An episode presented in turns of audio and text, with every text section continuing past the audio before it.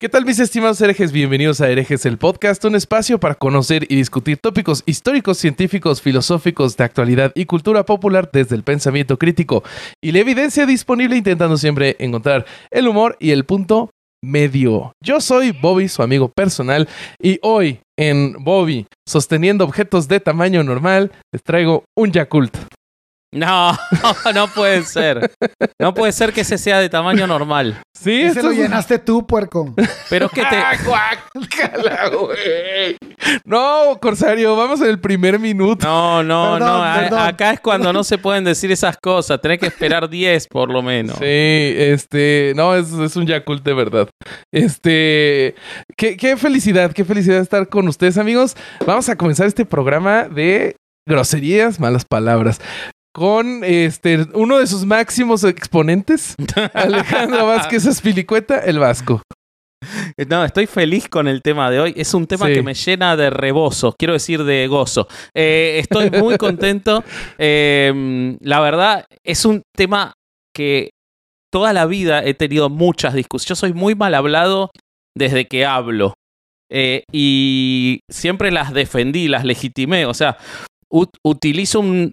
Busco utilizar un lenguaje lo más rico posible pero sin embargo nunca descartaría las malas palabras. Entonces poder tener hoy una discusión eh, intelectual o más profunda al respecto de algo que, que lo vivo de manera un poco como animalística, eh, me encanta. Así que estoy muy contento. Así que qué, qué lindo que el Corsario volvió a sus mañas de escribirle a gente aleatoriamente y conseguir invitados porque me parece espectacular. No Sí, fue sí, tan sí. aleatorio esta vez, pero bueno. No, está buenísimo, Corsario. Este, eh, sigues, sigues con el- la tasa de éxito más alta de los tres. Sí, sí, Donde sí, es pone el, ojo, rey- pone la bala el y rey trae de los invitados. El rey, de, los invitados. Sí, sí, sí. Sí, yo, me refiero aleatoriamente, no que, no que haya tirado de la guía telefónica, obviamente, sino que nunca nos avisa. No, o sea, sí nos sí he avisa- hecho, güey. Que sí cuando, lo he hecho. cuando ya tiene el invitado, nos dice, tengo tal invitado, y nunca nos dijo, no hubo una producción al respecto. Bueno, bueno, pero a ver, eso no es único no del es Corsario. Eso no es único del Corsario. En este grupo hay alguien más que tampoco avisa. La diferencia es la calidad del invitado. Sí, sí, sí, no. Y, y la diferencia es que es alguien- ese otro alguien no le avisa ni al invitado, y hemos tenido varias cancelaciones al respecto. Pero mira, mis invitados flotan, güey. Entonces, este. Ahora sí, pasemos a. Bueno, ya, ya lo saludé, ya platicamos con él, con el este. El Carlos Trejo de, este ca- de esta casa Cañitas llamada Herejes del Podcast. Hijo de la chica, ese sí me caló, güey. El Corsario Alejandro Durán Eraña. ¿Cómo estás? ¿Qué onda? ¿Cómo están? Oigan, este, fíjense que me estoy muy contento yo también, güey, porque, bueno, déjame decir la raza, ahorita lo vas a presentar, pero Claro. yo soy un gran fan del invitado, güey. Yo Sí. sigo sus dos canales, que acabas de abrir uno nuevo, este, pero bueno, seguía mucho todo el trabajo, eh, pues, de lingüista que pones en redes, y ahora el que ya abriste como que más la percepción a, a otros temas y, y se pone muy chingón también. Sí. Ahorita vas a decir cuál es y todo el pedo. Pero eh, hay, yo tenía mucho tiempo de queriendo hablar de este tema con alguien que, pues, obviamente nos superara en, el, en, el, en, en- en nuestra pequeña O visión. sea, con ¿no? cualquiera lo podías haber hablado. Sí, sí, sí, con algún especialista. Y este, y cuando vi el contenido de Adrián, pues fui, dije, wow, este, siento que el tema que queremos tocar, que queremos indagar y queremos profundizar, no hay nadie mejor que él. Y al menos dentro de mi universo de, de personas que, que he visto. Y bueno, pues estoy muy entusiasmado. Y No, la verdad quiero, quiero secundar que el contenido del invitado, así Ah, es después lo presenta Bobby y se ahorra, se ahorra la vergüenza de decírselo, lo digo ahora, es buenísimo y lo recomiendo ya desde ahora porque es excelente. Y quiero agregar que el Corsario tiene tiempo, Bobby, para ver tres canales distintos de lingüística, pero no para hacer contenido en Patreon. No sé, lo No, dijo- no, no, lo- eh, sí, sí, sí. lo dejo, lo tiro, lo tiro en el No. aire. Presenta al invitado, por favor. Eh, antes de presentar al invitado, nada más mandarle un saludo a, a Joannegon Pablaris, que fue quien escribió la presentación del Corsario. Ah, Ahora bien, sí, nuestro invitado, amigos míos, es escritor, profesor, traductor y experto Master Jedi del té. Tenemos a Adrián Chávez. Hola, ¿cómo están? Eso. Yo, yo no floto, pero No, sí no. me gusta estar aquí. es que no eres invitado mío, eres del Corsario. Por eso ahí fue donde Sí. todo salió bien. Así es. Falló la levitación. Muchas gracias por estar acá con No, nosotros. muchas gracias, sí, muchas gracias por venir. Estamos muy, muy contentos de, de platicar contigo. Entonces, no, no, al contrario. Al Eh. contrario, gracias por invitarme. entonces, querido Corsario, ¿por dónde quieres arrancar este groserísimo tema? Híjole, bueno, primero quiero contarle una anécdota, bueno, a, Adrián y al público para que, este, como para aterrizar algunas cosas que me interesan, que me interesan, este, destacar, porque creo que de aquí parte mucho la, la idea de, de cómo fue para nosotros el cambio de no decir groserías a empezar a decirlas Ya, ya se quedó. impactó. Nosotros empezamos este podcast con una idea en la cabeza de que los temas, como iban a ser muy delicados, íbamos a hablar de abuso sexual de menores en la igle- por la iglesia y bueno, en fin. Sectas, sí, sí, se pone feo, se pone dijimos, feo. ¿sabes qué? Pues vamos a, a, este, como que a tocar la creencia de muchas personas.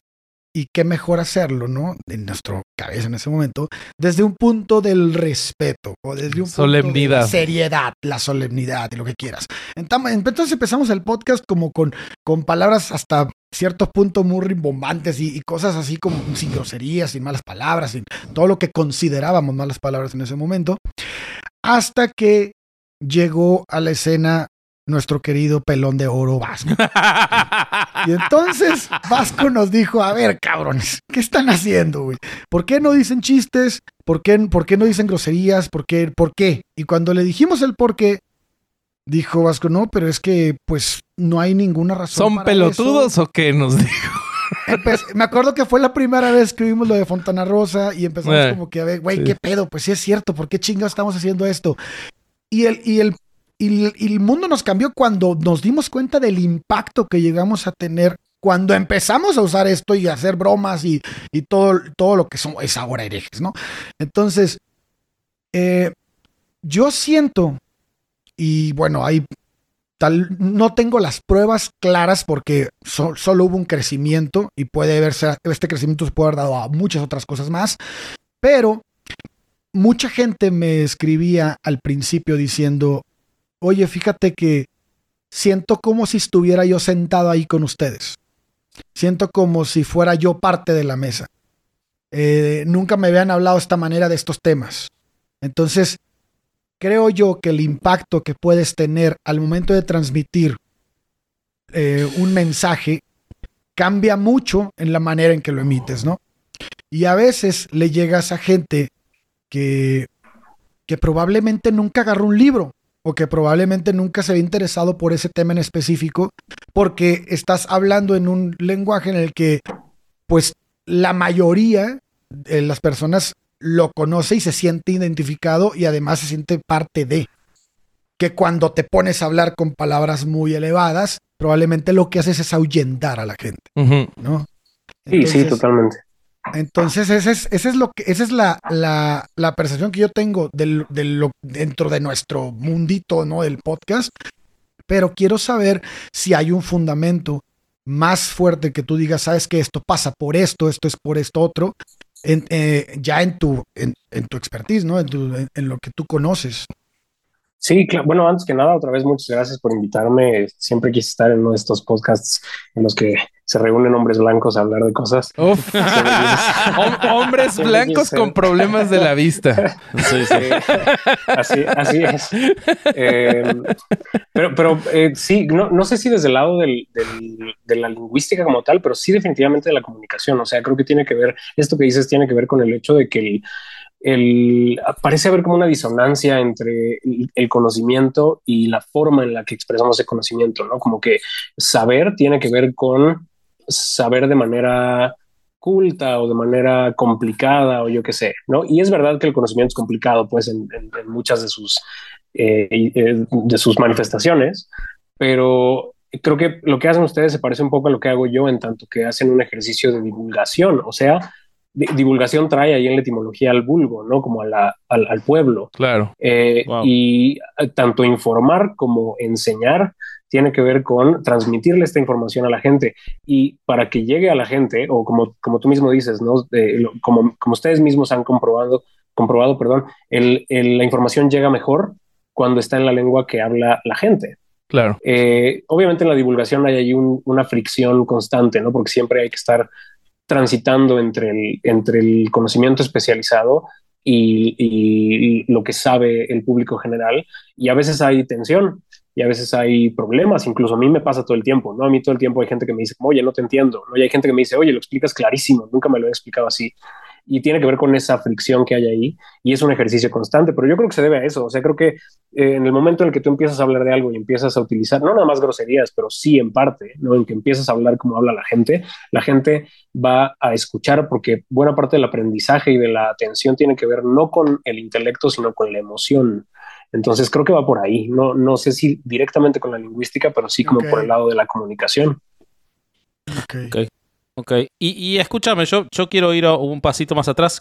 Eh, eh, coincido con lo que decía Ale, lo, que yo, cuando iniciamos y cuando yo entré, yo decía, eh, tratemos de hablar como hablaríamos nosotros, que la gente se sienta aparte y no, no, no, no creemos distancia desde el lenguaje, ¿no? Sobre todo porque era audio nada más al principio. Pero yo quiero ir un poquito más atrás, o, un poquito a lo, a lo más sanguíneo de todo esto. ¿Por qué eh, existen términos que... No, no, no me interesa el origen ni, nada de eso. Si lo querés aportar está buenísimo también, ¿no? Pero yo voy a algo más eh, sobre el pacto social. ¿Qué es lo que construye que en todos los idiomas, porque si vos me dijeras pasa en un solo idioma, pero digo, en todos los idiomas hasta donde yo sé, porque de hecho siempre es muy gracioso que lo primero que te enseñan en cualquier idioma son las malas palabras, eh, ¿por qué se define este grupo de palabras o este grupo, estas terminologías como malas palabras. ¿Qué es lo que ocurre en el lenguaje? O, porque además es, muy interesante que pueden ser malas palabras, pueden ser palabrotas, como decía Fontana Rosa, o sea, como que son más grandes, eh, pueden ser, eh, hay un montón de definiciones, groserías. ¿De dónde viene? ¿Qué, hace que se construyan estas y, y que se deconstruyan también, no? Sí, bueno, bueno, antes que nada, no, o sea, yo creo que tus maestros sí estaban raros porque a mí sí me enseñaron a presentarme antes que otra cosa, mis maestros de idiomas. Pero, pero, fuera de eso, creo que tiene que ver con el hecho de que el, la, lengua, fíjate, me decías, no sé si puedes aportar también desde el lado del origen y no, en realidad no puedo porque no sabemos, o sea, no sabemos de dónde salieron las, las groserías. Sabemos que existen desde que existen las lenguas. Y, eso tiene que ver con el hecho de que la lengua es indisoluble de su dimensión social. O sea, sin sociedad no hay lengua. Por lo tanto, la lengua siempre va a estar como reproduciendo lo que existe en la sociedad. Y resulta que en la sociedad existe la voluntad o la necesidad de insultar, de eh, maldecir, eh, maldecir en su sentido amplio, no nada más en el sentido religioso, sino justo parte de la categorización de las groserías tiene que ver con esto, ¿no? Como a veces se utilizan como para herir, pero a veces se utilizan, o sea, si cuando tú te pegas el dedo chiquito del pie en la mesa, pues no estás insultando a nadie, o sea, es una especie como de insulto a la vida, a las circunstancias, pero en realidad es más bien como una interjección, ¿no? Como una expresión de, un sentimiento, de una emoción. Una liberación es una del dolor. Es una, exacto, es una catarsis, exacto, es una exacto, una descarga de energía. Entonces, no necesariamente tiene que ver con, la, con el insulto, pero sí con la expresión de ciertos, eh, ciertos sentimientos, ciertas emociones. Entonces, pues las groserías o malas palabras o palabrotas, como le llamemos, existen desde que existe la necesidad humana de expresar esas emociones. Eh, y obviamente donde se pone interesante es que cambia, o sea, las palabras que elegimos cambian según la cultura y según el tiempo y según, aunque parece haber ciertos patrones, ahorita hablaremos de ello, supongo, pero, pero, pero cambian y ahí es donde está lo interesante, qué, qué es lo que cada sociedad entiende como, como grosero o, como, o no. Ok, ok, ok, ok. Y, y para, y decías que eh, hay ciertos patrones. A mí se me ocurre lo sexual, pero después hay cosas muy aleatorias, ¿no? Como que eh, el carajo del barco se haya vuelto un insulto o, o, cosas que, por ejemplo, choto en Argentina es un insulto y en Uruguay es un corte de carne. Hay cosas que son que vos lo llevas a lugares muy... la cajeta la cajeta, la concha. Eso para mí es un, hay un, montón.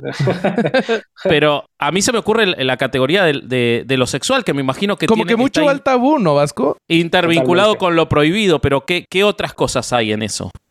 Es básicamente eso, tiene que ver con el tabú, tiene que, y bueno, obviamente el, tabú más bien se divide en un montón de subgrupos, ¿no? Por ejemplo, el tabú de lo sexual que mencionabas, pero también el tabú de todo lo escatológico, eh, de todo lo que se considera sucio, por ejemplo, y todo lo que se relaciona con la corporalidad, específicamente con las con la con los fragmentos de la corporalidad que no de los que no hablamos en público.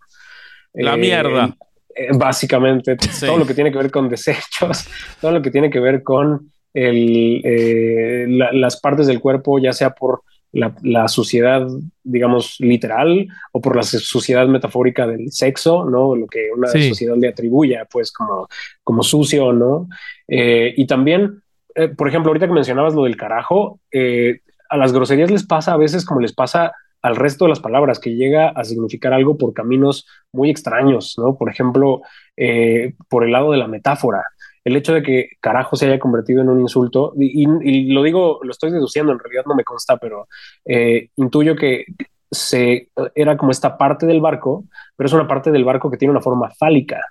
Entonces, en algún punto de la historia era una metáfora más evidente, ¿no? En ese momento era como, claro, le decimos, le decimos carajo a eso, más bien le decimos carajo al pene porque tiene la forma de un carajo, y hoy en día, que ya no es como que haya barcos en cada esquina, ¿no? y si los hay, no hay de esos que tienen carajos, no sé. Claro. Eh, se perdió el, elemento original de la metáfora, pero la metáfora persistió y por eso se volvió una mala palabra. Y de hecho, si me empujas tantito, creo que hoy en día ni siquiera utilizamos la palabra carajo como metáfora fálica, simplemente es una expresión que se asume como grosera, pero que ya no, no necesariamente sabemos por qué. Creo, que pero, pero, pero, verga sí, y, y sigue siendo del barco. ¿No? Claro. Pero, pero, por ejemplo, si tú le preguntas a un niño de secundaria, ¿por qué ah, ¿de dónde viene verga? Ah, no, no, no, Pero según yo, la que, la que permanece un poco es la de vete al carajo, ¿no? Que era cuando mandaban a, uno de los marineros al mástil a, ver y, a estar lejos de todos los demás, ¿no? Claro, esa, pero esa sería una parte, porque también se dice carajo cuando uno insulta. Dice carajo, me olvidé. Ah, eso sí, eso sí. Me olvidé de pasarle el zoom al invitado. Eso vos lo decís una vez por dos veces por semana, Bobby, por ejemplo. Carajo. Eso es este, ya ni siquiera es enviar a alguien o, ya se volvió un, un como un insulto en sí mismo que perdió incluso esa parte de, de, de, dónde era o qué estaba. Está buenísimo eso que dice. Eh, eso que dice eh, el invitado, Adrián. El, tema es. Eh, Ah, yo dije mierda hace un rato y perdón, ya prometo que suelto al invitado, es la última y los dejo a ustedes, pero... No, no, no, adelante, está, me vienen está buenísimo. Me vienen en catarata. Pero eh, hay un montón que utilizamos de lo fálico, de, de lo eh, sexual, que existe una palabra técnica, por ejemplo, pene o, o glande, se desarrolló una palabra grosera al respecto, pija, chota, poronga. Puedo seguir. Yo está, aprovechando. Está, este, verga. bueno, eh, y, y termina siendo más agresiva la que está bien. No, se, se, utilizan las otras, se utilizan las otras, pero a mí me llama la atención que en un momento se desarrollaron, o sea, como que hay una palabra del vulgo, vulgar, sin, sin, sin querer utilizar vulgar como mala, sino de, del uso común y, me imagino, estoy inventando, pero me imagino que hay otra categoría de la población que dice, ah, qué feo cómo le dicen al pene. Y yo creo que algo de eso debe haber, ¿no? De, los distintos niveles culturales que crean el idioma. Totalmente. La, gente que se encarga de estudiar esto es, son sociolingüistas, ¿no? Es gente que se dedica a la, a la intersección entre la lingüística y la sociedad que, o sea, para mí, pues en realidad no hay nada de lo lingüístico que no sea sociolingüístico, pues, ¿no? En, el fondo, pero eh, digamos que hay gente que se dedica específicamente a hablar de o a estudiar cómo la, la lengua manifiesta estas diferencias sociales, por ejemplo, las diferencias de clase. Eh, y sí, es, es chistoso porque hay palabras que adquieren, que incluso cambian, pues, de, de prestigio social, de prestigio lingüístico. Pasa un poco como con el alcohol, ¿no? O con la ropa. Pienso en el tequila o pienso en la mezclilla, ¿no? Que ambos siguieron un camino eh, de prestigio social sinuoso. Cuando, cuando se inventó tanto la mezclilla como el tequila, pues eso era lo que usaba la gente, los obreros, la gente Sí. que no se consideraba socialmente relevante. Eh, relevante quiero decir en la jerarquía de clases, ¿no? Y, y conforme se gentrificó, diríamos ahora, ¿no? conforme se empezó a utilizar la mezclilla de manera más eh, común, se neutralizó. Y lo mismo con el tequila. Y hoy en día, no solamente eso, sino que además ya hasta tiene prestigio. O sea, por ejemplo, hay marcas que se dedican a hacer mezclilla cara, ¿no? Y que venden pantalones de mezclilla de marca. eh, o, digamos que lo venden por la marca, no, no por el, el, material. Y lo mismo con el tequila, ¿no? Ya tenemos así a Chema Jaspic haciendo este eh, su propio, bueno, no sé si es su propio tequila, pero sí una marca de tequila. Que sí, tequila de autor, ¿no? Ya. Exacto, tequila de autor. eh, que, es decir, el, el prestigio social de la mezclilla y del tequila se fue modificando y un poco pasa ahora con el reggaetón también, ¿no? O sea, como que hubo un momento en el que el reggaetón tenía cero prestigio social y conforme las clases altas empiezan a, a, a, tomarlo, aunque sea en secreto, aunque sea para sus fiestas nomás, aunque sea de poquito en poquito, como que empieza a adquirir un estatus distinto. Y lo mismo le pasa a las palabras, las groserías, por ejemplo, hay, hay groserías que no gozan de ningún prestigio social, sí. pero cuando los empieza a utilizar una clase social que se considera alta, eh, o más culta, sí. las palabras adquieren también a su vez ese prestigio. Como que les dan un lugar. Oye, y, y fíjate que ahorita que dijiste lo del reggaetón me, me llama la atención que... ¿Vas a cantar? El, el, no, no. que, cae apretadita? No, no, no. Que, que el reggaetón cada vez ha ido separándose de este discurso como como de con, muy misógino y, y, y como con, con mucha pues a veces con palabras que probablemente no usa ese sector de la sociedad que dices, ¿no? Ahora empieza como a ser hasta un poco más romanticón, ¿no? Ya, ya la letra tiene otra, o, tiene como que va en busca de otro camino. Y, y, esto lo va moldeando la sociedad también, como que dicen, a ver, yo no quiero escuchar esto, entonces empiezas a componer o empiezas a hacer música para ese sector, para que de alguna manera entre el ritmo y ya entrando probablemente podamos cambiar el discurso ya estando ahí arriba, ¿no? No sé, lo vemos en, en, en muchos tipos de, de, arte esto, pero en la música como pues el, es justo de lo que estamos hablando, de la lengua y de, de, la forma en la que se emplea, creo que queda muy bien esto que dices del reggaetón, porque si, si, si se advierte, es, es, es claro cómo está ocurriendo. Y sí, es como cuando te compra Disney. Ándale. Tienes que cambiar el discurso. A la chingada. sí, sí, sí.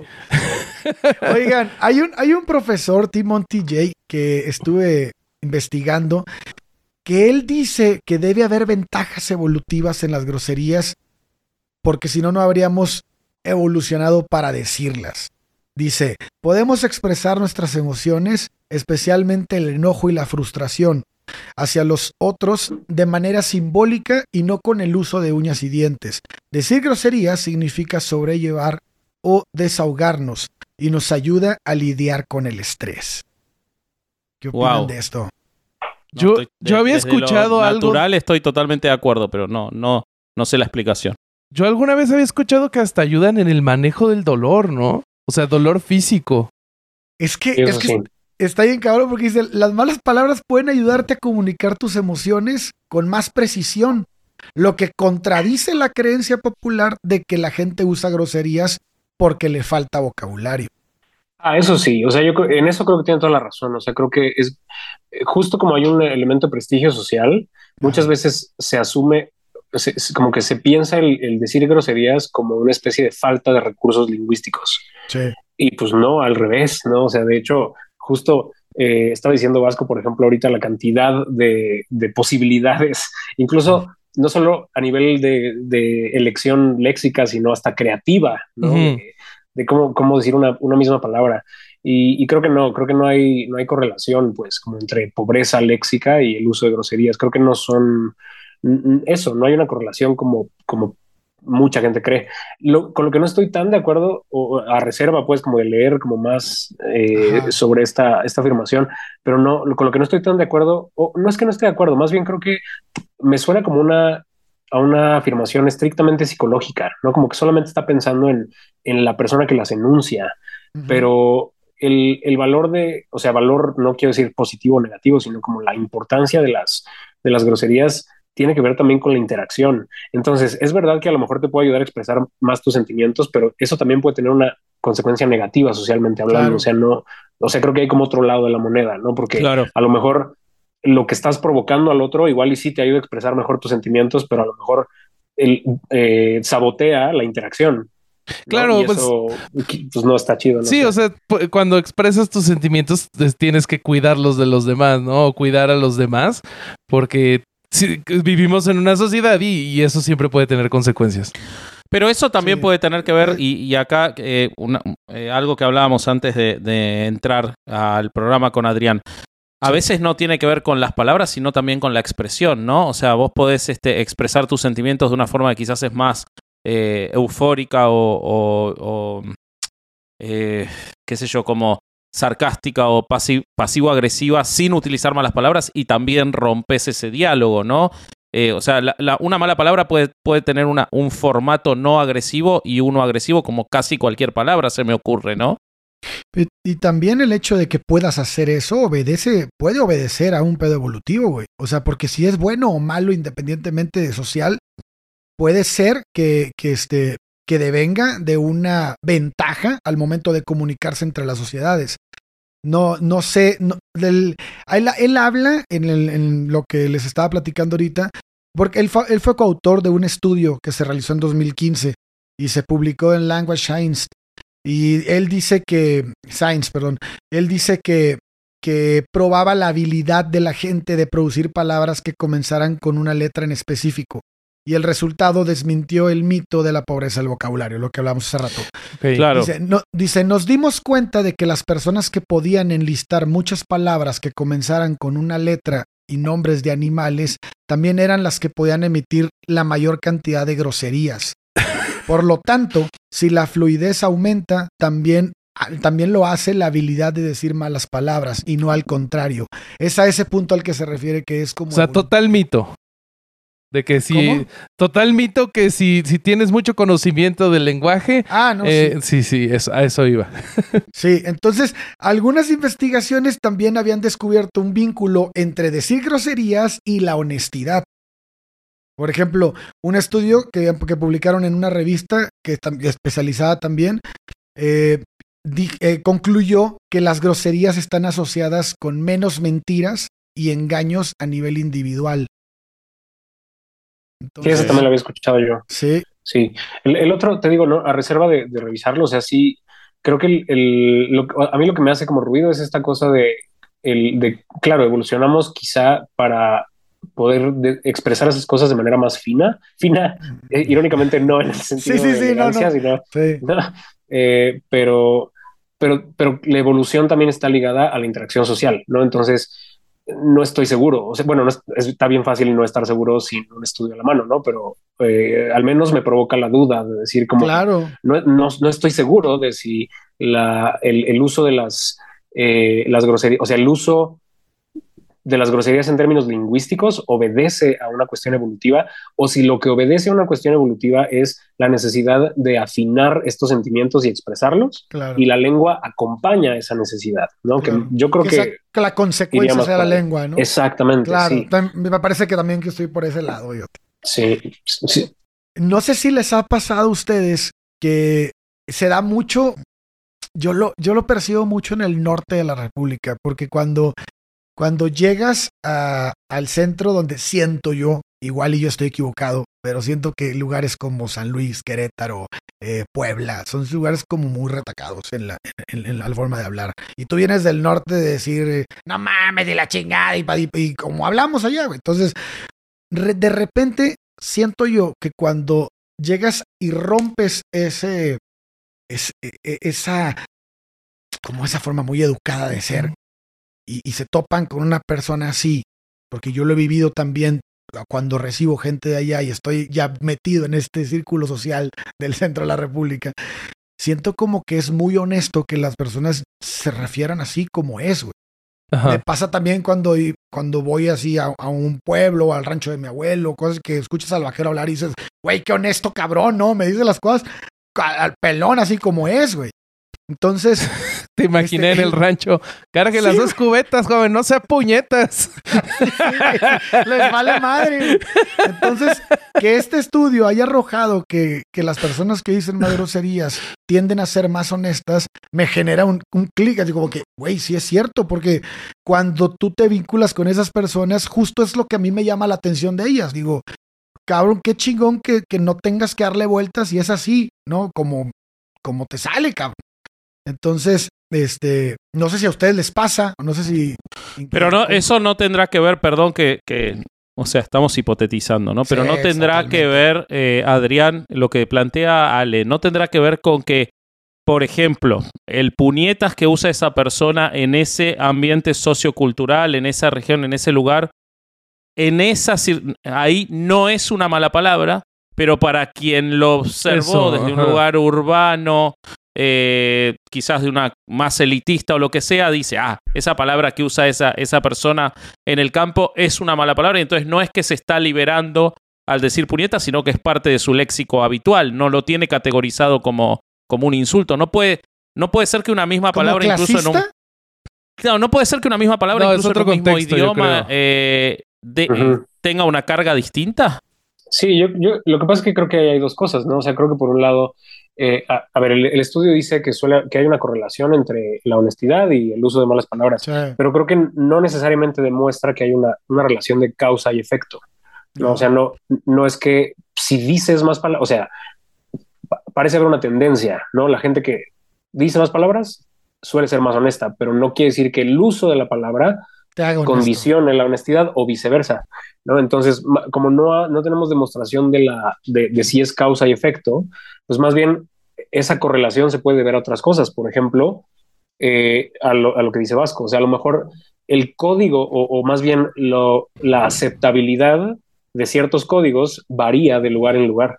Claro. Justo, a lo mejor cuando, eh, si alguien en el norte dice puñetas y ese puñetas en el código del, del centro es un insulto o es, y a lo mejor yo lo interpreto como honestidad, como de, oye, qué, qué honesta esta persona que me vio, me juzgó Claro. y decidió hacer este público lo que opina de mí.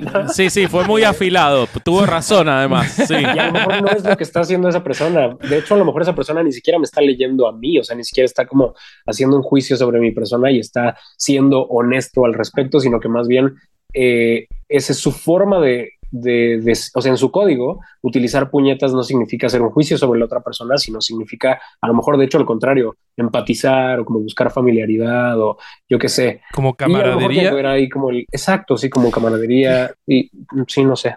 Sí, sí, puede ser también eso. Y ahorita que, ahorita que lo están diciendo los dos, yo creo que sí, me iría por ese lado porque, el- porque cuando llegan a ese círculo y rompen con el, con el, con la normativa, ¿no? Del lugar, es como, ah, le vale madre, güey.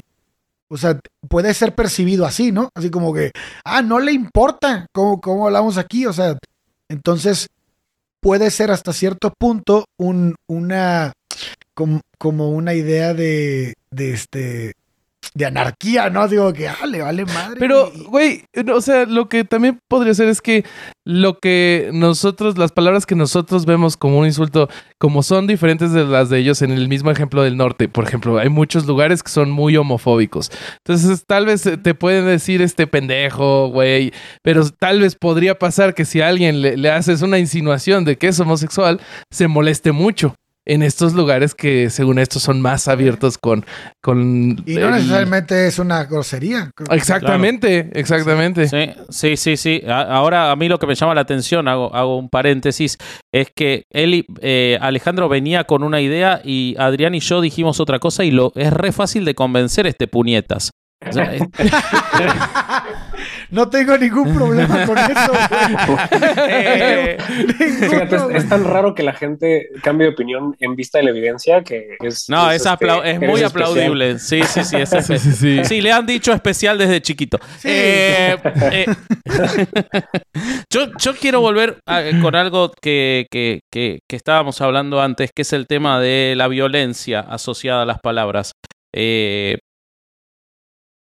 ¿Qué hace violento un discurso? O sea, los términos que se utilizan, eh, la forma en la que se lo expresa, eh, la intención, o sea, ¿qué, ¿qué, es lo que hace que un discurso eh, pueda ser sin una terminología que uno, porque uno, o sea, uno tiene la idea de que un insulto es violento, necesariamente. Sin embargo, los argentinos nos decimos boludo todo el tiempo, ustedes se dicen güey todo el tiempo y realmente no, no, nadie se siente agredido por eso. Quizás si viene un extranjero a Argentina y le dicen boludo, se siente agredido porque no entiende el código. Digo, a eso justo voy. Eh, ¿Qué es lo que transforma un discurso en agresivo? Para no decir violento, porque violento es otra cosa, pero... todo, o sea, eh, es, eh, aburridamente complejo en realidad, pero como para, para, tratar como de, simplificarlo, son sobre todo creo dos cosas, o sea, por un lado está obviamente la intención, o sea, justo lo que platicábamos antes de empezar a grabar, lo que, lo, que llamamos la pragmática. ¿no? En la lingüística tenemos por un lado la semántica, que es lo que significa una palabra, y ese significado puede ser, un, puede, puede ser de, muchos, de muchas formas. Está, por ejemplo, el significado etimológico, ¿no? que es lo que significa la palabra en función de, lo, de, sus, de cómo se compuso la, originalmente la palabra y qué significaban esos componentes. Eh, está el significado eh, léxico, ¿no? Por ejemplo, el significado que está en el diccionario, el significado de como petrificado, ¿no? Convencional. Y por otro lado está el significado pragmático, que es el significado que le damos a una palabra en contexto. O sea, si yo le digo a un amigo, eh, ay, qué pendejo, probablemente el significado pragmático, o sea, el significado literal de la palabra es, en teoría, en principio, violento, ¿no? O sea, es un insulto. Pero si yo le digo como, ay, güey, qué pendejo, es, el significado pragmático es mucho más suave, es mucho más eso de camaradería, incluso de complicidad, ¿no? Y no hay una agresión ahí, dependiendo del grado de confianza, etcétera, etcétera. Pero si yo le digo al que me pitó en el coche, le digo, eres un pendejo, entonces ahí el significado, fíjate, el significado literal es el mismo, pero el significado pragmático cambia. Es como llorar, ¿no? O sea, tú puedes llorar de alegría o puedes llorar de, claro. de lo que cambia. De enojo, de un montón de cosas. O de enojo, exactamente. Em, o, falso también, ¿no? O sea, puedes fingir. Claro. Eh, que es un poco la ironía, ¿no? Eh, pero, eso por un lado, o sea, por un lado está como el elemento eh, de la diferencia entre el significado literal y el significado pragmático, sin el cual no podría existir ni la ironía, ni, ni los juegos de palabras, etcétera, etcétera. Y por otro lado hay como un nivel cerebral más eh, específico que tiene que ver con los sonidos también, que obviamente no es el más importante. O sea, yo creo que, al menos desde mi perspectiva, lo que, lo que domina el significado va a ser la pragmática, o sea, el contexto. Pero hay como un elemento como más específico, más, digamos, anatómico de las palabras, que, que, también tiene una, una, relevancia. Por ejemplo, hay un experimento en la neurociencia muy famoso de, eh, le ponen a las personas dos imágenes, ¿no? Una imagen que está hecha como con curvas y otra, o sea, una figura geométrica hecha con curvas y otra que está hecha con picos. Y le preguntan a la gente cuál se llama Kiki y cuál se llama Boba. Y entonces el 100% de las wow. es la, Exactamente. claro. Boba es el, el, de las curvas y Kiki es el de los picos. Siento que soy yo, amigo. Sepa la madre. ¿no? O sea, no, no sabemos, pero todos sabemos que así es. ¿Por qué? Porque tenemos ya cargado como un nivel, y esto sí tiene que ver, por ejemplo, con la, con, con la neurociencia, con la evolución, con eh, también obviamente con la convención ¿no? Eh, social, etcétera, etcétera. Pero tenemos ya como, exacto, exacto, tenemos ya construcciones mentales, a veces ya, este, ya sea heredadas o aprendidas, pero ahí están, de, de, por ejemplo, de los sonidos, ¿no? Lo, el sonido K, el sonido de la K, por alguna razón de siglos de historia de, que se ha sedimentado por siglos de historia, eh, nos parece mucho más violento que, por ejemplo, las, las, eh, las consonantes labiales, ¿no? Como la B o la P, yo qué sé. Entonces, por ejemplo, eh, esto quiere decir que la palabra caca es mucho más escatológica que la palabra popó, nada más por cómo suena. ¿no? Obviamente hay un elemento social ahí, pero también hay un elemento como eh, de, eh, cerebral casi. Entonces, pues es como un cóctel de cosas en realidad. Me recuerda mucho a la parte de los especiales de George Carlin cuando hablaba de las siete palabras sucias, cuando habla de cocksucker, que dice que eh, cocksucker es una palabra que se escucha bonito, que, que se escucha y que entonces, y que, pero que si la divides, que ya no tiene sentido porque cock es un gallo y, y sí, justo eso, eso me recordó mucho. Sacar puede ser un chupete, claro. Sí, y por el otro lado, eh, pues lo que te enseñan los profesores de, de stand-up también es que esa parte como de la musicalidad. Ah, y él hizo curso de stand-up. Mi- Durán. con mi maestro y amigo Qué personal Nicho Peñavera. No, ya no les cuento no nada. ninguno de los que salió cancelado en estos No. días. No, no, no. No, no. No, zafar. Ninguno, ninguno. Los únicos cancelados somos nosotros. Sí, sí. Si no cancelados, cancelables. Sí, sí. este. eh, y ya, ya se me fue el tren. Este, ¿en qué No, que tu profesor. Ah, tu mi profesor y amigo te enseñó. personal, Ninjo Peñavera, me enseñó que sí, justo si en un remate, por ejemplo, con las mismas palabras, popó y caca, con, si rematas con caca va a dar más risa que si rematas con popó, porque está ese algo extra que, que te ayuda a comunicar mejor una idea divertida. Bueno, vos sabés que yo, eh, yo soy argentino, eh, mi No mujer. me digas. No, No le puede te cuento a vos. Podría ser uruguayo. Podría ser uruguayo y no lo notarían. Mi mujer Nos es salvamos mexicana. de que dijera que también que es campeón del mundo por... Sí, el público se renueva. Soy campeón del mundo. Sí, sí, soy campeón del mundo. Eh, y, y vos sabés, Adrián, que cuando yo tengo tres chicos y cuando el primero era bebé y empezaba a hablar, mis suegros cuando venían a vivir a Argentina eh, le decían si quería No. Popó o si había hecho popó. Y a mí me sonaba como que estaban teniendo un derrame cerebral o algo, porque acá no se usa.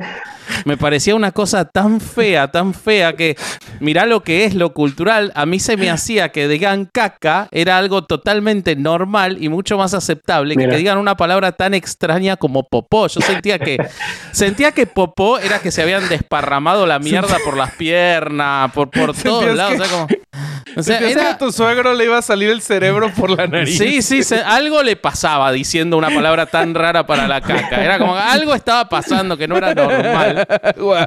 Y, y yo Oye, les y si decía. quieren- No, no, Sí. perdón, perdón, termino. No, no, decí, decí. No, nada más te voy a preguntar que si quieren suavizar la palabra caca, ¿hay manera? Eh, es que caca es suave. No, es raro. Caca no es una palabra eh, que, que acá suene como agresiva ni, ni fuerte ni que está mal que un nene diga quiero hacer caca. Los maestros Si capaz te dice, dicen- papá, quiero hacer mierda. No, porque la, no, no se usa mierda. Mierda es casi un insulto prácticamente. Ah, entonces sería la, la, la más agresiva mierda. La más O agresiva papá me cagué, papá me cagué. Pero había algo Papá peor me cuando mierde, así, ¿no? mi suegro le llegaba a decir popis en vez de popó. Ah, decía, ¿qué se, está, se, usa- sí. mucho acá para qué niños está pequeños. pasando? ¿Qué- ¿En qué mundo extraño entré que usan esas palabras? Este, así que sí, es, es impresionante lo, lo cultural en un término que parecería tan, tan este, lineal, ¿no? Acá popó, Sí. no, no vas a encontrar a nadie que diga popó. O sea, algo le pasa si dice así. wow, qué hermoso. Sí, claro, ahí prevalece la parte social, por ejemplo, ¿no? O sea, no, no, no el elemento que yo mencionaba, ¿no? De, del sonido. O sea, claramente ahí el hecho de que sea ajeno lo vuelve, eh, en este caso, no sé si más escatológico, pero sí, ¿no? y por lo tanto menos aceptable, no A mí me sonaba escatológico. A mí me sonaba escatológico.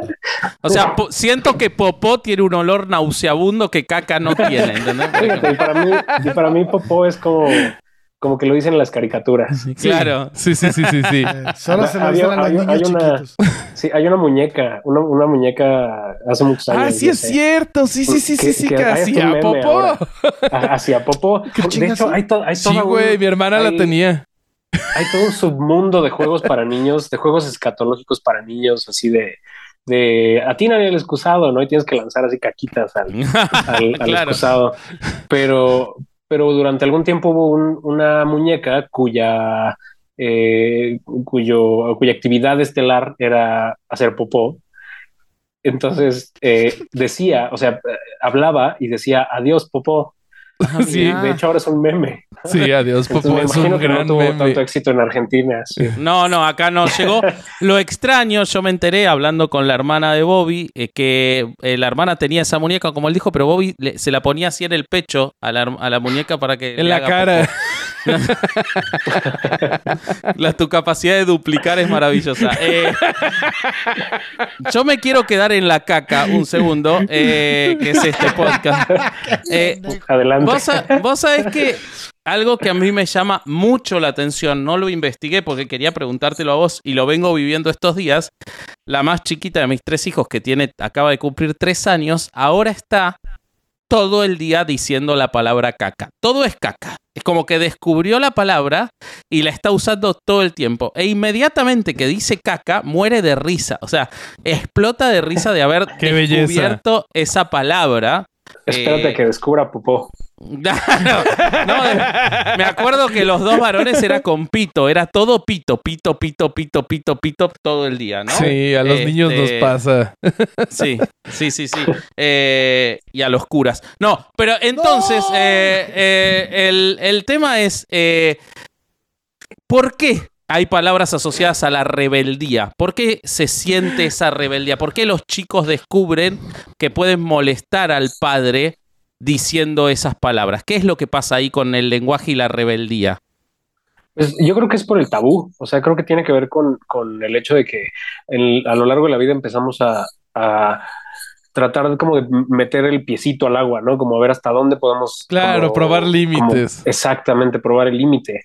Y, y creo que el hecho de que sea un límite que, que intuyen como tal, pero que al mismo tiempo no provoca la ira de los padres, o sea, a lo mejor no es algo que le va a costar un castigo, le va a costar, no sé, no depende. Supongo- No, da mucha. De hecho, da- uno tiene que contener la risa. La realidad es Claro, esa. uno- porque uno está, está notando esa. Está notando por qué lo. O sea, lo impresionante, quizás cuando hacen un- una, una diablura, no sé, te esconden algo, rompen algo, uno se puede enojar. Con la palabra, uno enseguida se da cuenta el objetivo, pero no, no lo podés explicar. Yo no, no tengo una explicación de por qué lo hacen, pero lo hicieron los tres. Supongo que lo hicimos todos a esa edad, pero es muy llamativo la- el asociar términos a- al, al romper, a una cosa así, ¿no? Porque evidentemente en algún momento nos acomodamos al código social y dejamos de hacerlo. Yo no, pero hay gente que deja de hacerlo. Sí, depende, depende del lóbulo frontal. Sí, sí. Sí, sí, sí, sí, sí, sí. La Sí, calvicie yo no creo que tiene que ver, eh, a, a lo mejor, yo, yo creo que tiene que ver con, con el hecho de que eh, también, bueno, no sé, estoy, en realidad estoy hipotetizando, pero a lo mejor tiene que ver con esto, esto que mencionas. Creo que conforme crecemos nos adscribimos al, al pacto social y somos idealmente más empáticos, ¿no? Con el resto Sí. de la gente. Y, y creo que a esa edad los niños están en un plan más como de descubrirse y están también, están también descubriendo el vocabulario para sí mismos, ¿no? Y yo creo que igual intuyen que a ti te parece divertido y Ajá. eso les parece divertido también. Supongo que eh, otra, eh, otra parte del, del descubrir eso es descubrir la complicidad con, con sus papás, ¿no? O sea, saben que ellos pueden decir algo que no solo a ellos les da risa, sino que van a compartir una risa con los papás en algo medio prohibido. Sí.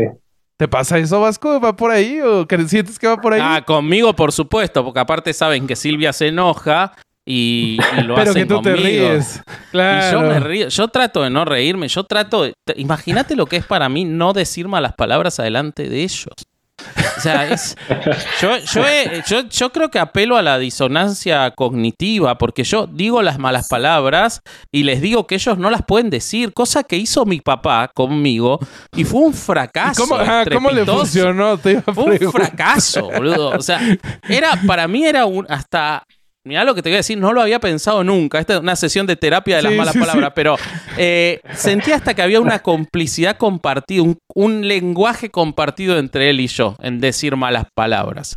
Este, en, en esos, o sea, por eso para mí capaz están vacías del contenido este, deshonroso. Es probable que hay una legitimación de mi papá. Hola Freud, un saludo grande, eh, donde estés escuchando. Eh, pero, pero, pero sacándolo del caso personal, eh, ¿sostenemos en la adultez esa idea de que hay lenguaje que es rebelde, que es contracultural? ¿Lo, lo aplicamos eso? Sí, totalmente. Sí, y además pasa al revés, ¿no? O sea, por ejemplo, ahora pasa que palabras que, que se reapropian, por ejemplo, grupos reaccionarios o hiperconservadores como si fueran insultos, ¿no? Eh, no sé, estoy tratando de pensar un ejemplo. Sí, o sea, por ejemplo, no, eh, o sea, pasa al revés todo el tiempo. O sea, pasa que una palabra que se utiliza como un insulto, que de hecho es una, o sea, se considera una grosería, etcétera, etcétera, se, se reapropia, las personas de esa comunidad se reapropian de la palabra y la resignifican, ¿no? O sea, pienso, por ejemplo, en la palabra queer en inglés. Claro. ¿No? Que, que, bueno, tiene su equivalente en español. Que, por ejemplo acá... es muy, muy evidente. Acá entre, entre, en la comunidad homosexual se, usa mucho J, ¿no? O sea, entre amigos. Ajá. Y es, ay, J, y pues no pasa nada porque ya es una reapropiación de algo que se usaba para oprimir. Exactamente. Sí, y, y, pasa al revés también, ¿no? O sea, pienso que hay otros, o sea, hay grupos conservadores que también tratan fíjate, no, no se reapropian, sino tratan de instrumentalizar esa misma lógica para hacerse los, hacerse las víctimas, pues, ¿no? Como, no sé, es que estoy pensando en un ejemplo, pero no se me ocurre exacto. Ahorita vendrá, ahorita vendrá, no te preocupes. pero ahorita se nos ocurre algo. Sí, sí, Pero, pero sí, o sea, a lo que voy con esto es que sin duda las, las palabras pueden pasar de ser un, pueden pasar del modo resistencia o más bien del modo insulto al modo resistencia y viceversa. Claro. O sea, la misma palabra, pues. Sí, claro, sí, sí. Claro, claro, claro. Ale. No, estoy pensando en eso que dijo, me mandó la verga. te lo voy a explicar. Buenísimo, la verdad. Adrián, no has escuchado, no sé si has escuchado tanto herejes, pero eh, el Corsario se pone en modo espectador muy seguido y él Cuando se algo está muy interesante, está grabando podcast. Exacto, él se pone a escuchar no, herejes. No, no, no, para mí esto es grabar un podcast. Les cuento lo, de, lo del dolor. Este, se han hecho un montón de experimentos alrededor de cómo las malas palabras o palabrotas eh, funcionan para eh, reducir el dolor. Y en específico hay un experimento, creo que es de 2009, eh, muy famoso, en donde a diferentes personas los pedían meter las manos en agua fría. Y a un grupo se le, se le permitía decir las malas palabras que quisieran durante todo el tiempo y era el chiste era ver quién podía aguantar más. El grupo que se le permitía eh, decir malas palabras aguantó el doble de tiempo y reportó sentir menos dolor. ¿Cómo ven? Wow, me parece espectacular para terminar esto, ir a decirle a Silvia, ¿ves cómo no es lo mismo cuando los nenes insultan que se van a sentir mejor? Pues es, por su bien, Silvia. Claro, claro. Yo, yo, hay un video eh, que está muy divertido para mí. Adrián, si no lo viste, lo tenés que ver es de un comediante de acá que dice, eh, ah, dice, soy el hombre tal cosa, ¿no? Por ejemplo, soy ah, el hombre llega, llega, tarde, llego tarde hasta para llegar tarde. Hace distintos sketches así. Y hay uno que es, soy el hombre que puteando. soy el hombre que se la pasa puteando. Insulta todo el tiempo para todo y yo soy ese. O sea, yo estoy, no sé, cambiando un, no sé, una, una, bombita de luz y no la concha de la lora, esta bombita de mierda y la reputa que me parió. Y al segundo la instalé y me fui caminando tranquilo, o sea, porque yo me olvidé de todo lo que dije, fue una descarga de un segundo. Y Silvia se queda como, te das cuenta lo que generas en el ambiente con tus insultos. Yo ni me acuerdo que los dije, ella no insulta mucho. Este, y, no te diría ni que es una. Yo ni me enojo. Es como que mi, mi, lenguaje para interactuar conmigo mismo ante la frustración es una puteada constante. Eh, y, y, entonces entiendo perfectamente lo que dice Bobby de aliviar el dolor, porque yo estaría puteando desde que empieza el experimento hasta que llego a mi casa dos horas después. O sea, yo no, no pararía de insultar. No, yo creo que desde antes, desde que te pidan que llenes el formulario. Sí, sí, sí. formulario, de mierda. Del, orto. lo que estaría bueno, lo que estaría bueno sería como que hicieran ese mismo eh, experimento, pero tratando de cambiarles las palabras. O sea, porque hay, lo que, lo que queda, queda duda de saber, por ejemplo, si lo que provoca la sensación es solo la catarsis. Claro. O la, o el uso de una palabra en particular. O sea, por ejemplo, que les dijeran como puedes expresar todo lo que quieras, pero cada vez que quieras como así sacar algo, tienes que usar esta palabra. ¿no? entonces a lo mejor ahí podríamos, o sea, una palabra que no sea una grosería.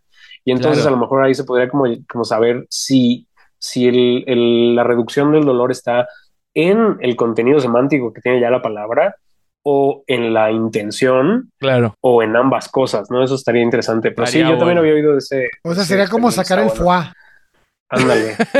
Otra cosa, otra forma que podría estar interesante, como de, de darles palabras en otro idioma, informándoles que son malas palabras, pero que no sean de uso hoy diario y ver si tiene el mismo efecto. Hay mucha, hay muchas posibilidades ahí.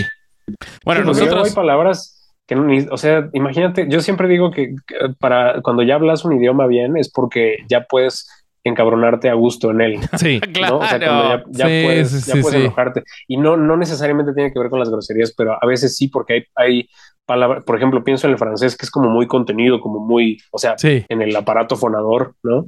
Y de pronto decir groserías en francés se siente rico, pero se siente contenido, como que Contenido. no puedes gritarlas, ¿no? O si las gritas es como te está saliendo del manual. Claro. Y hay otras lenguas como el español o como el italiano, por El ejemplo. que italiano, va fanculo. Exactamente. Stronzo, son maravillosas. Te dicen stronzo y yo no salgo de mi casa una semana. O sea, un tano es stronzo, que quiere decir como algo así como pelotudo, stronzo. Ah, sí, Eh, sí. Es maravillosa. Pero fíjate, cuando yo estaba allá, cuando estaba en, en Italia, me acuerdo que alguna vez cometí el grave error de decir, y ni siquiera se lo dije a alguien así como insulto, pero me acuerdo que aprendí por la mala manera que hay una diferencia entre decir stronzo, que es como, pues eso, como pendejo, ¿no? Pero, pero al parecer es como pendejo neutral. Pero si le dices a alguien stronzo di merda, en ese momento ya es Ah, fuera del círculo social, porque eso ya es claramente un Ah, insulto. o sea que hombres G nos estaba enseñando algo que nos iba a sacar de la sociedad. Así es. Sí, sí, sí, se puso, hasta cambió la vibra, me acuerdo cuando dije esa frase. Ah, la dijiste. Ah, Yo te. Sí, la- la- o sea, pero ¿Tú o lo sea, dijiste la dije como, broma o en- qué? Sí, sí, o sea, no, les, no se lo dije a nadie, ¿no? Justo porque no, o sea, mi italiano no era como el suficiente como para sentirme a gusto diciéndole a alguien eso. Probablemente si lo hubiera querido decir eso lo habría dicho en español, ¿no? Pero lo estaba diciendo, estaba ilustrando algún punto. Bueno, vos sabés que pelotudo de mierda es muchas veces más fuerte que pelotudo en Argentina. Nosotros que tenemos Ah, tanto pues vínculo. es, es equivalente. tanto justo. vínculo con el italiano. Lo estoy pensando, nunca se me hubiera ocurrido, pero es verdad que si vos le decís, no, es un pelotudo de mierda, es mucho más fuerte que es un pelotudo. Mirá vos, ¿de dónde viene? ¡Qué locura! Así es. Mirá, es una traducción del italiano, qué cosa. Bueno, yo para terminar lo que quiero saber, porque nos teorizaste, nos quedó muy claro, entendimos eh, la importancia y, y que hay que usarlas, mi conclusión es esa.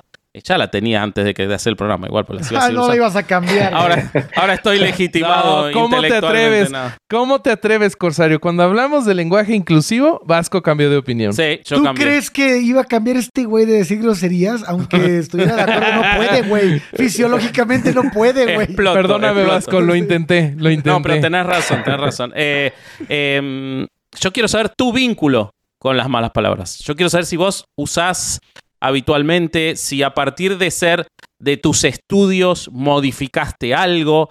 Eh, quiero saber, como para cerrar el programa, tu vínculo con las malas palabras. ¿Qué te pasa con las malas palabras a vos en el uso?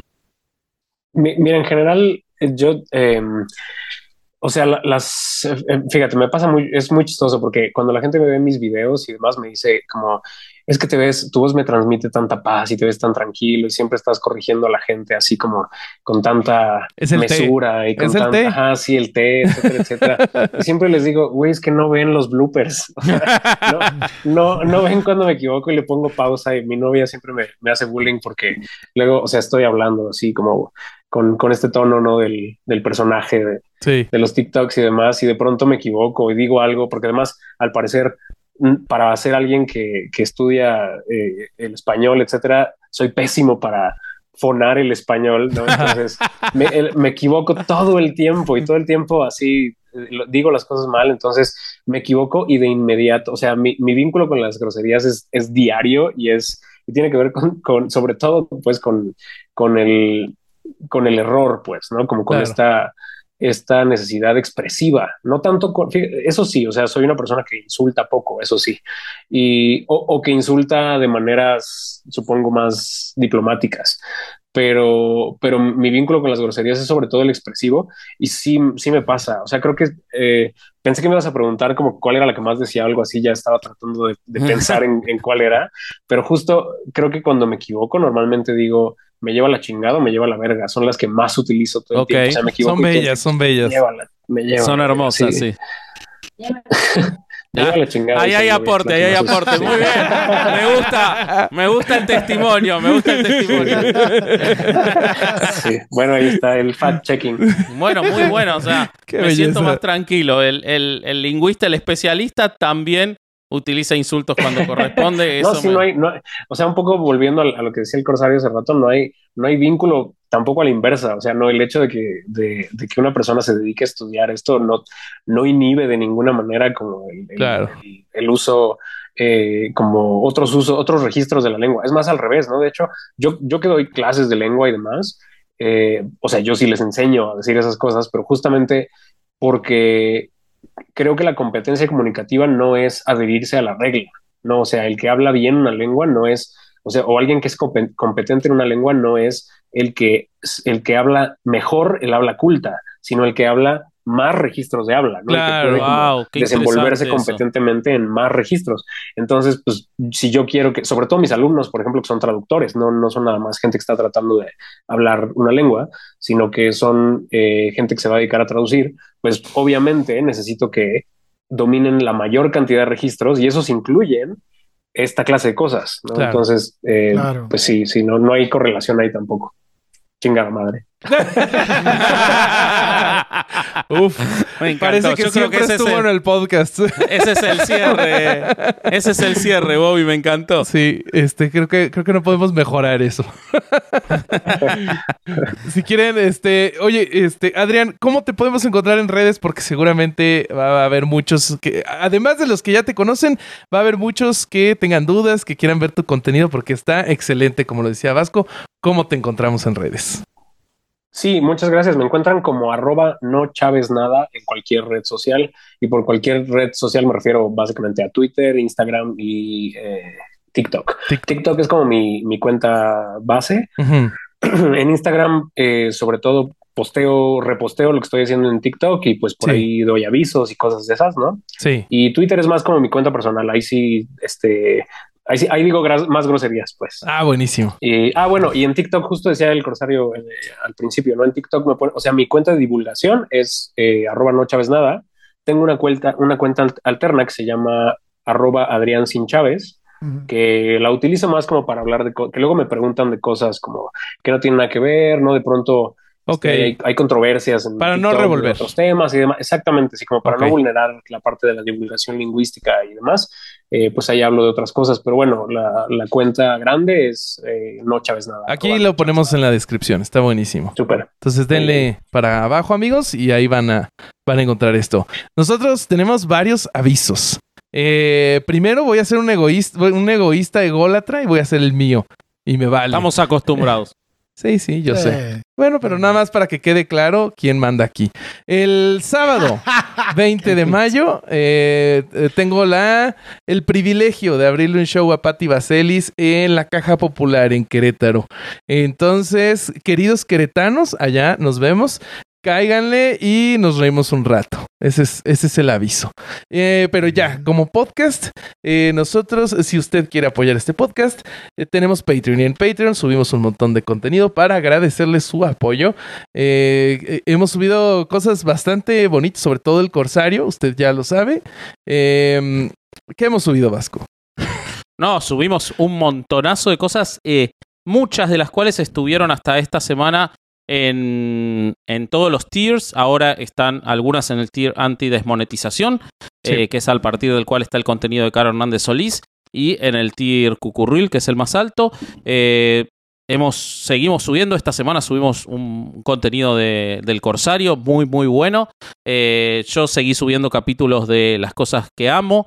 Eh, Bobby nos subió el cómo hizo el, el Ay, se fue la palabra. El guion del episodio de Ultramillonarios. En fin, hay de todo porque 2023 es el año de herejes en Patreon, así que... si Le- se les voy a subir ahorita uno de este una un review de, de Full Metal Alchemist Brotherhood. Ahorita es hace tres semanas para cuando ustedes miren este video porque Sí, bueno, estamos sí. grabando tres semanas antes. el ahorita es un concepto absolutamente relativo. Eh, y nada, eh, este, ¿qué Redes más sociales. tenemos?